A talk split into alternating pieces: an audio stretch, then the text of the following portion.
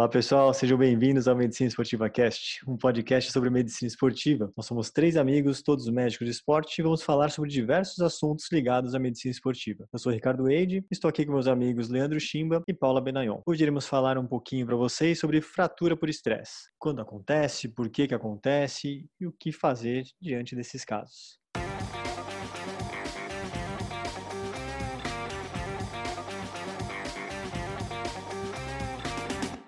É, então, como o Perni, né, o Ricardo falou, vamos falar de fraturas por estresse. Mas antes de entrar nesse assunto que é super interessante e, e que a gente acaba pegando é, no dia a dia, principalmente no, no, atleta de alto rendimento aí, e até nos amadores, né? Eu acho que nos amadores acaba acontecendo bastante nos corredores de rua, né? Enfim, só lembrando vocês que toda quinta-feira nós lançamos um episódio novo, né, do nosso podcast. Nós temos um Instagram que chama Medicina Esportiva Cast, onde nós colocamos todas as notícias dos próximos próximos episódios e comentamos um pouquinho dos atuais. É o lugar onde vocês podem entrar em contato com a gente, fazer perguntas ou até sugerir algum tema que vocês estejam é, a fim de ouvir. Mais para frente a ideia é fazer algumas lives, algumas coisas assim para ter uma interação mais interessante com, com esse público de, de atletas ou pessoas interessadas no assunto. Bom, falando de fratura por estresse, né? O que, que, é isso? É uma fratura é, gerada por, por uma sobrecarga, por um estresse que você causou no seu corpo, no seu osso isso. É, então, para a gente falar um pouquinho disso, a gente tem que entender um pouquinho da, da parte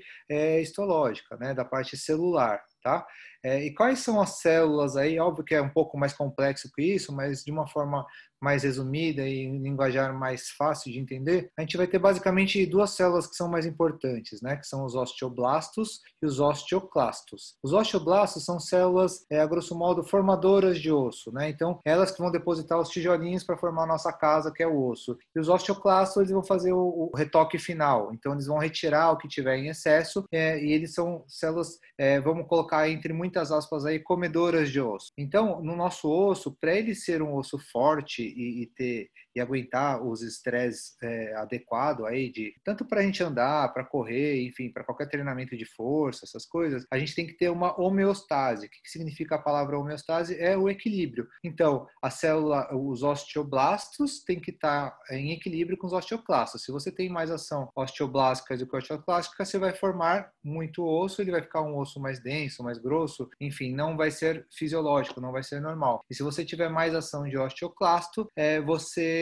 vai ter retirada de muito osso, isso vai gerar uma, pode gerar uma osteopenia, uma osteoporose, que pode predispor a uma fratura por estresse. É, lembrando uma situação que eu acho que é importante comentar entre parênteses aqui, tem muita pessoa mais velha em uso de, de uma substância, de um medicamento, que são os bifosfonados, né, os alendronatos. Né? Como que atuam esses medicamentos? Eles inibem os osteoclastos. Então, o que, que acontece? Você só tem ação osteoblástica, ou seja, forma muito osso, e esse esse osso ele fica grosso e com o tempo o, osteo, o osteoclasto, qual que é a importância dele? É que ele vai fortificar também o nosso osso. Como ele atua nessa remodelação, ele deixa o osso mais forte. Se você só se não tem ação dele, o, o nosso osso ele fica que nem um com, com o passar do tempo ele vira um giz. Sabe giz de escrever em lousa mesmo? Quando você quebra ele, ele é, é, é totalmente maciço por dentro. E o nosso osso ele é oco. Ele tem uma elasticidade para suportar uma certa carga. Então, é, é, tudo que foge do fisiológico vai dar problema, vai dar algum problema. E a fratura por estresse é uma alteração nessa fisiologia normal. E aí tem vários fatores de risco que podem alterar essa fisiologia. Quer falar um pouquinho desses fatores aí para a gente, Paulinha? Poxa, isso aí. É, então a gente pode falar dos fatores de risco, né? Desse tema super interessante que é a fratura por estresse. Vamos dividir eles em fatores de risco extrínsecos e intrínsecos, né? Intrínsecos inerentes ao indivíduo. Uh, o que, que a gente pode falar? É, são as características físicas do indivíduo, né? Dentre elas, a gente pode falar de fatores que predispõem essa fratura, diferença de força de membro inferior, então o membro mais fraco, teoricamente, a gente vai ter um pouquinho mais de sobrecarga, antiversão da cabeça do fêmur, por exemplo. Quando a gente tem um pé aí mais pronado, a gente coloca mais carga, ou seja, esse pezinho mais virado para dentro, vamos dizer, para ficar mais fácil para explicar para o pessoal, ou mesmo o, o joelho mais para dentro, a gente também pode pensar em colocar um pouquinho mais de carga nesse, nesse compartimento medial do joelho. A mulher, né, a mulher é, é, é, é o sexo sexo mais predisposto, muito pelo fator hormonal, os fatores, no caso, a fatura por estresse. A baixa densidade óssea, como o Leandro tinha falado, a Shiba tinha falado, em relação aí né, questão da osteopenia, osteoporose. Uh, o IMC menor que 21 é um outro fator, na média, né? Alguns trabalhos falam 21.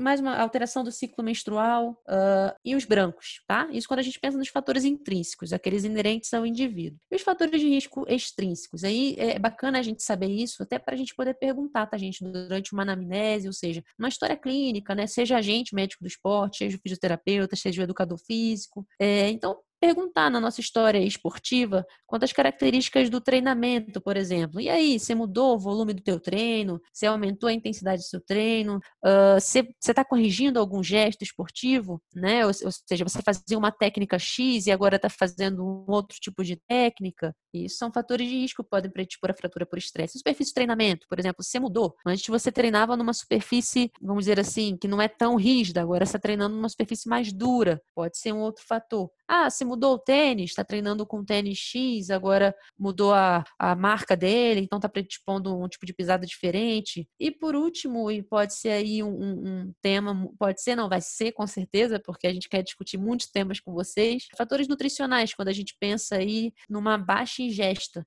Isso é bem importante e está muito ligado ao que a gente chama de REDS, tá? Que eu vou deixar aí como um, um tema para o futuro, que é o que é a chamada síndrome energética relativa no esporte. Engloba aí a tríade da mulher atleta. Pessoal, lembrando que outra coisa que é necessário para ter uma fratura por estresse é um esforço físico de repetição. Né? Na verdade, o impacto de repetição. Então, por exemplo, para ter uma dor na canela, uma fratura na tíbia, fratura por estresse, você precisa de impacto recorrente. Ah, impacto direto na canela, uma martelada na canela? Não, não precisa ser isso. Pode ser impacto no solo, por exemplo, durante uma corrida, todos os dias, tempos em tempos, treinando direitinho, acumulando carga e volume de treino, que você pode ter uma lesão, uma fratura por estresse. Outro fator é uma é tração, né? Então é a tração tendínea no músculo. Então você tem aquele músculo, determinado músculo sendo solicitado de forma constante e ele vai tracionar de uma maneira tão forte e constante é o osso que ele pode dar uma, uma fratura por estresse daquela região. Além disso, né, dos fatores extrínsecos, importante a gente ressaltar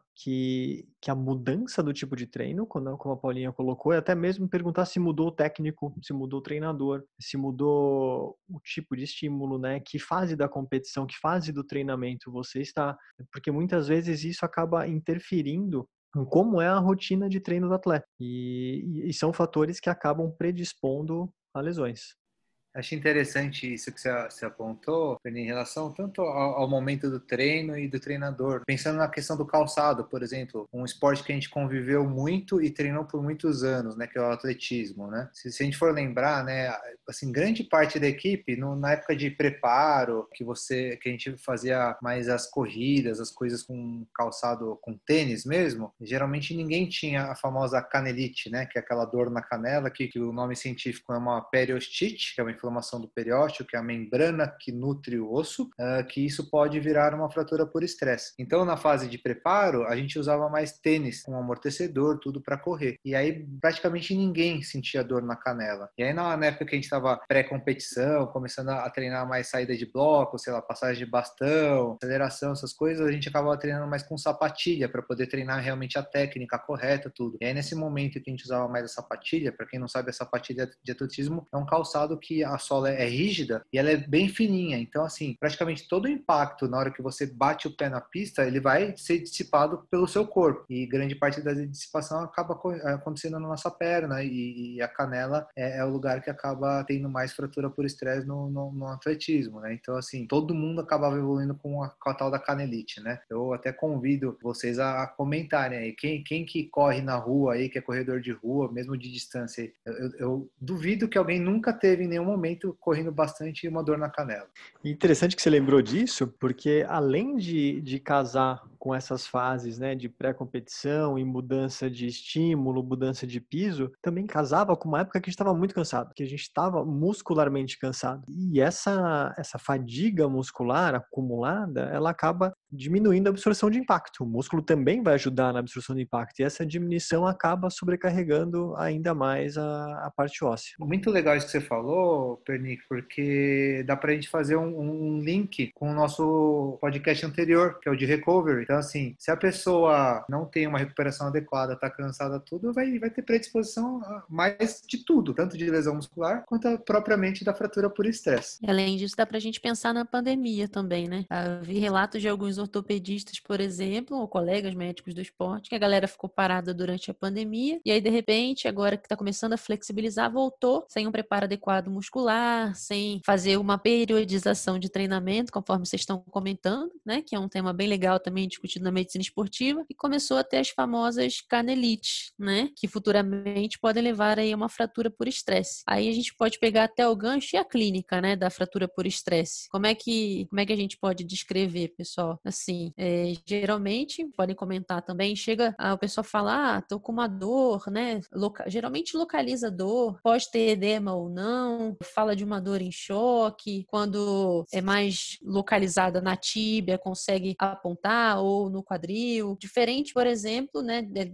um diagnóstico diferencial, como a gente fala, né, na medicina, diferente da famosa canelite, que é uma dor que é mais, vamos dizer assim, mais espalhada, né? Uma outra coisa que eles descrevem, né, que a maioria dos pacientes escrevem ou dos corredores, né, é que é uma dor que é contínua, né? Não é aquela coisa assim, ah, comecei a correr, parei, melhorei. Geralmente você começa a correr, você parou, você continua com aquela dorzinha chata, ou mesmo quando tá numa fase mais uh, agravada, é, você tá andando, você já tem essa dor. Pela, pela clínica, a gente pode comentar mais ou menos isso. E, pessoal, isso que a Paula colocou é super importante. É, a clínica, a, a, dor, geralmente, ela, ela persiste mesmo após o treino. Se tá num estágio inicial, às vezes a dor começa, aparece durante o treinamento realmente. Tá? A pessoa fala, ah, dói quando eu treino. E às vezes começa, passa depois. Mas se já tá ficando mais crônico, aí sim começa, essa dor começa a ficar mais persistente. E mesmo, como a Paulinha colocou, até mesmo fora do treino, para fazer caminhada, por exemplo, sobre uma fratura de membros inferiores, começa, começa a incomodar. E, e a gente pensa, né, fala, não, a gente está acostumado a falar muito de fratura por estresse de membros inferiores, né, de perna, quadril, a gente vai falar para vocês quais são as, uh, os locais mais frequentes, né, mas, uh, mas tem alguns locais que a gente nem imagina, por exemplo, é, fratura por estresse de costela. Caramba, meu, como é que vai ter fratura por estresse de costela? Então, quem joga golfe, por exemplo, os esportes que têm rotação de tronco importante podem gerar fratura por estresse de costela, e às vezes a pessoa nem imagina que tem uma sobrecarga naquela, naquela região. Ela tem dor para respirar, dor no movimento e assim por diante. Fácil pensar também, Penny, nos remadores, né?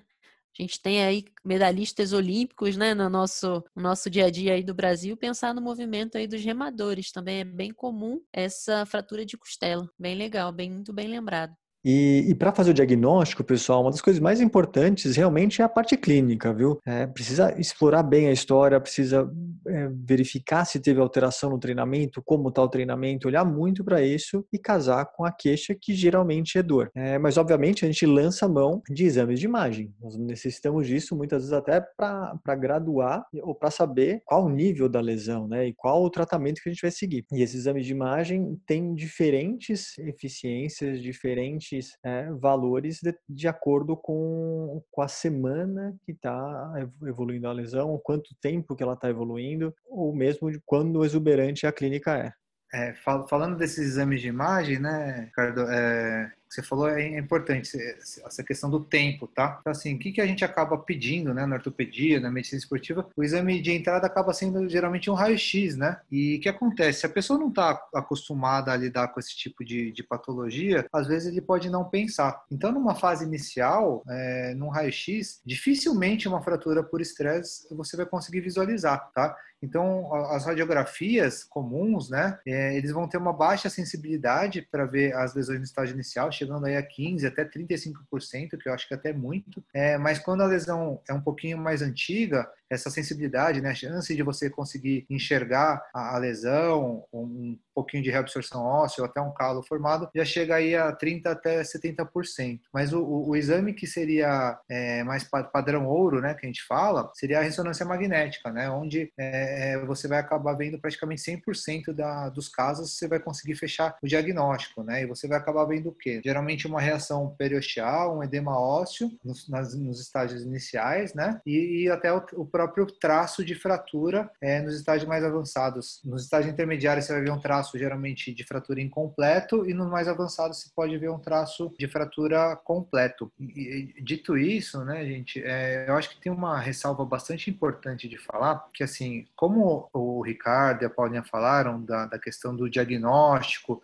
dos sintomas, né, a história clínica que a gente tira do paciente é muito importante para fazer diagnóstico diferencial com algumas patologias ortopédicas, como por exemplo os tumores ósseos, tá? É, e isso é uma coisa que é muito importante para chamar atenção. Vou até contar alguns casos chocantes, né? Eu já ouvi, é, por exemplo, tem um tumor ósseo, que é um tumor maligno, que chama osteosarcoma. Ele é muito comum é, na região do joelho. É, eu já ouvi falar de casos, né, de, de que tiveram pacientes com que eram mais crianças, adolescentes, uh, que começaram um quadro com uma dor no joelho, aí foi fazer um raio-x, é, era uma fratura assim, a, a imagem do raio-x tinha uma reação periosteal com uma, uma imagem mais esfumaçada. O que, que significa isso? Reação periosteal é quando você está, tá, o seu periósteo ele está reagindo a, a, algum estímulo e está tentando formar osso. É, isso é uma imagem que pode formar tanto numa fase de consolidação de uma fratura por estresse, quanto é, é, pode formar também num, num, tumor ósseo maligno. Então tem alguns tumores que acabam sendo, sendo comuns essa imagem. E qual que é o problema? Uma pessoa desavisada, de repente que é, não tirou uma história direito ou acaba se confundindo, vai pedir uma biópsia. E qual o problema? Se você coletar uma biópsia na região é, que está em consolidação numa fratura por estresse, as células que você identifica elas são muito parecidas com as células de um tumor do osteosarcoma. E eu já fiquei sabendo casos que, que houve essa confusão e crianças, adolescentes foram acabaram até sendo amputadas, né? Foi optado por amputar o membro como uma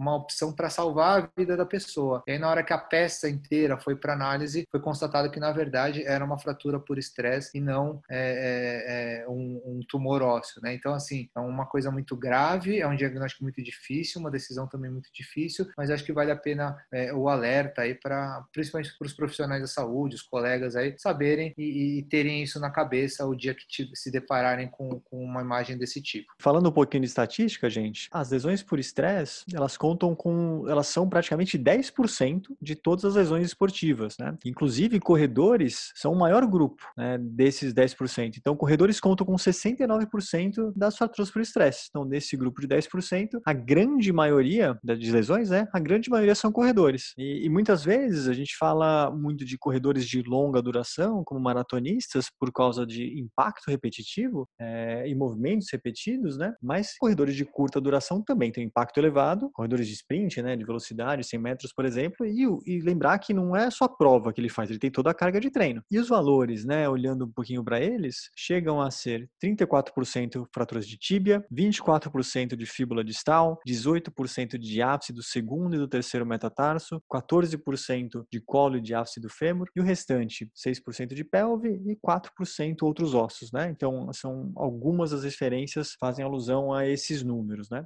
Legal, Perninho, que você fomentou é, a gente pode citar uma cena até bem chocante. A gente sempre solta uma curiosidade aqui. Vocês lembram de um, de um atleta no Rio 2016, um ginasta que foi fazer uma, uma, um, salto, um salto com cavalo e teve uma fratura completa da, do membro inferior? Então, a gente pode, é, a gente faz esse gancho com a nossa aula. Provavelmente ele tinha uma fratura por estresse prévia ali, que é o que você acabou de comentar, Perninha, em relação ao impacto. Lembrar de, da ginástica, por exemplo, né? Essa questão de, de da repetição do, do impacto pode levar justamente a esse estímulo estímulo, ao estímulo ósseo da sobrecarga e gerar aí futuramente uma fratura por estresse. Mas e, e, aí, pessoal? Então será que todas as fraturas por estresse são iguais? Muda alguma coisa dependendo do lugar? O mesmo osso em lugares diferentes é, vai alterar em, algo a, a, nossa preocupação, o, o tipo de tratamento? A resposta é sim. Então a gente acaba classificando as fraturas por estresse em dois grandes grupos, né? Um, um dos tipos de classificação, que são as fraturas que a gente fala que são de baixo risco e as fraturas de alto risco. O que, que é esse risco? É risco para evoluir mal, ou para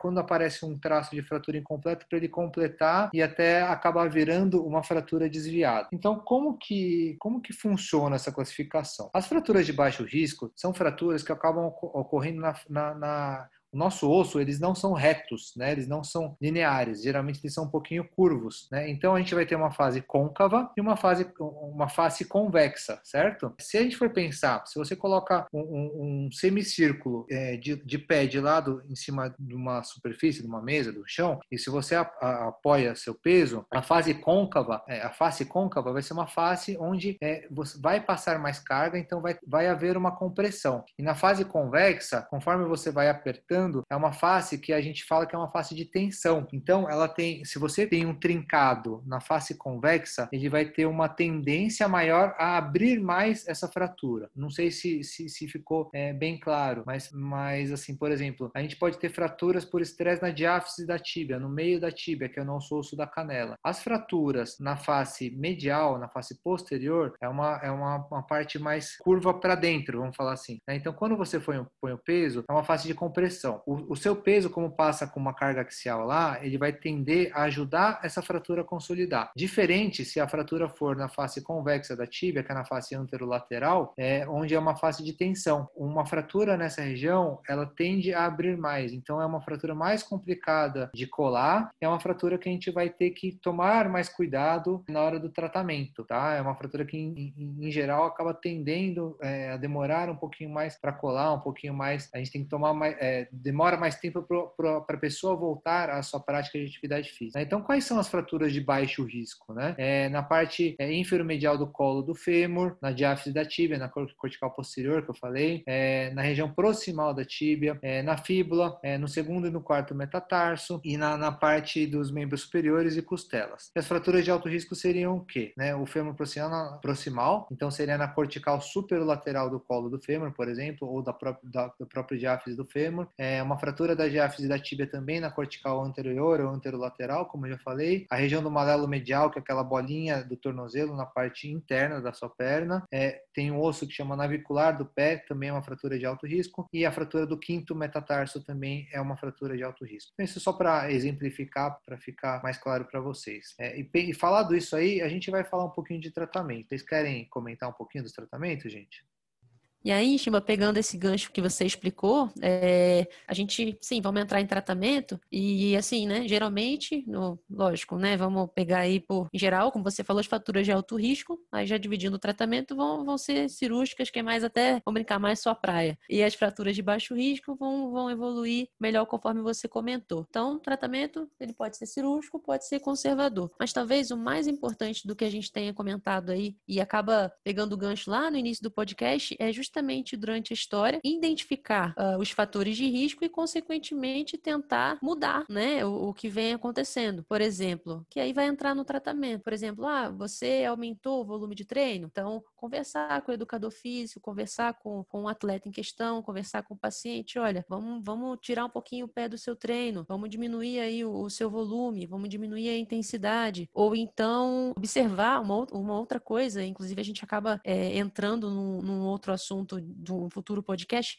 a, a, parte nutricional, né, que a gente identificou aí como outro fator de risco. Ah, e aí, como é que tá a sua, a sua ingesta, né? Como é que, como é que tá aí a sua, a sua parte nutricional? Ah, é, lembrando que sempre que a gente tenha, identifica uma fratura por estresse, estresse, seja no homem ou numa mulher, a gente tem que acender uma luzinha. Para quê? Porque a gente já tocou anteriormente, a chamada síndrome da deficiência energética negativa. Perguntar, e aí, como é que tá teu treino? Tem queda de performance para mulher? E aí, você tá menstruando todo mês? Isso entra também na questão do, do tratamento. E além disso, além desses fatores e dessas condutas, né, outra coisa que obviamente vai ajudar muito, e na maioria dos casos é o que, que vai resolver, é parte de fisioterapia, né? Então, tanto para o tratamento da lesão, né, tanto para reabilitação da massa muscular e de ganho de massa muscular, ou análise biomecânica para ver gestos que possam estar é, aumentando a chance, aumentando o risco de, de ter essa lesão, né, por exemplo, ou, ou se não entrar com algumas terapias, eventualmente dependendo do grau de lesão, do nível da lesão, até terapias de onda de choque, por exemplo, é um tratamento que estão utilizando bastante que, e que está se mostrando muito útil para auxiliar na consolidação dessas fraturas, né, principalmente em casos que, que, que não estão evoluindo de, do, do, tão bem. Né? Então, fisioterapia acaba sendo acaba participando de todos os tratamentos de, de, de uma fratura por estresse. Né? Os outros fatores, muitos que a Paulinha comentou, a gente acaba identificando e procurando, mas um que está presente sempre é a, a fisioterapia. E aí, pessoal, é, a gente tentou de tudo, né? Corrigiu os fatores de risco, é, fez todo o, o, protocolo de reabilitação, repouso, mudança de, de atividade esportiva para tratar a fratura e não está evoluindo bem. Aí a, aí a indicação acaba é, virando cirúrgica, né? Então, a principal indicação cirúrgica da fratura por estresse é a falha do tratamento conservador. Bom, tá? Mas, se a gente for pensar é, num grupo particular, que seria o grupo dos atletas de alto rendimento, a gente também poderia ter algum outro tipo de indicação cirúrgica, que seria para a pessoa ter uma reabilitação mais precoce. Então, sei lá, dependendo de, do, da fase de treinamento que ele está, é, há, quanto tempo está para chegar de uma competição importante, alguma coisa importante, a gente pode lançar mão do tratamento cirúrgico. E aí, o tratamento cirúrgico, é, a gente vai ter é, diversas opções, mas basicamente a gente pode optar por, por uma estabilidade absoluta ou uma estabilidade relativa. O que, que significa isso? A estabilidade absoluta, onde você vai fazer uma fixação em que você não permite que haja movimento é, no foco de fratura. Então, vai ocorrer uma, uma consolidação óssea primária,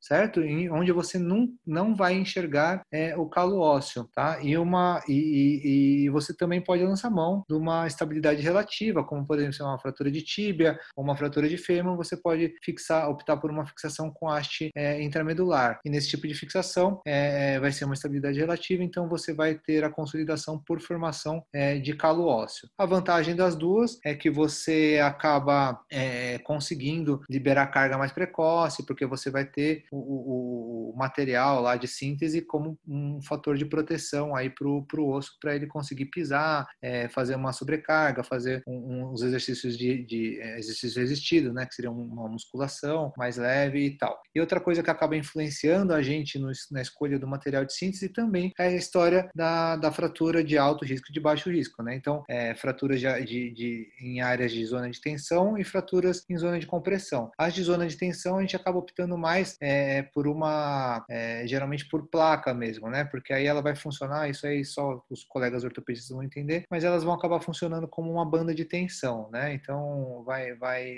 você vai conseguir gerar uma compressão é, no osso suficiente em que o movimento vai estimular essa consolidação óssea aí. Vale a pena prestar atenção também, gente, que que algumas vezes, se a, a fratura por estresse for resultado de uma alteração biomecânica, é, muitas vezes você precisa corrigir esse gesto, né? Porque senão, mesmo que você faça tudo isso que o Shimba colocou, o haste intramedular, o placa, tudo, é, existem alguns casos até que fraturam essas estruturas. Eles quebram a placa, o, o movimento continua, ele continua estimulando e tem uma, uma quebra da placa, quebra da haste, né? Ou se não, uma fratura em um lugar próximo por conta de mudança de foco de, de tensão, né, de pontos de tensão é, da placa. Então, pessoal, para fechar tratamento, acho que a pergunta, né, que mais fazem para a gente aí na medicina esportiva, e aí, doutor, quando que eu posso voltar à minha atividade, né? O return to play, o famoso return to play. Então, é, acho que vai depender muito, né, do tipo de, de, fratura, no caso, né, se é alto risco, se é baixo risco, da localização dessa fratura e também do, o,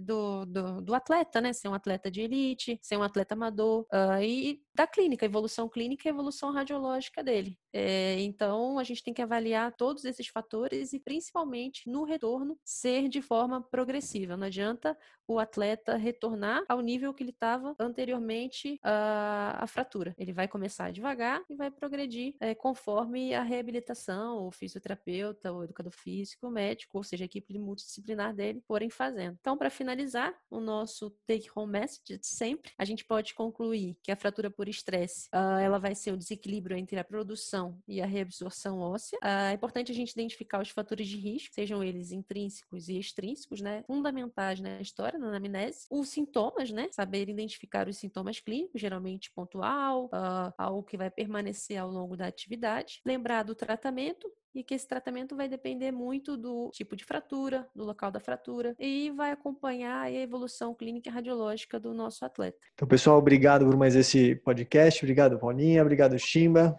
Obrigado para quem está nos ouvindo. Lembrando que é uma, uma lesão super importante que com certeza absoluta que quem trabalha com medicina esportiva vai se deparar é, em algum momento. Mesmo que não trabalha, quem pratica esporte e, e pratica com uma certa regularidade muitas vezes está sujeito.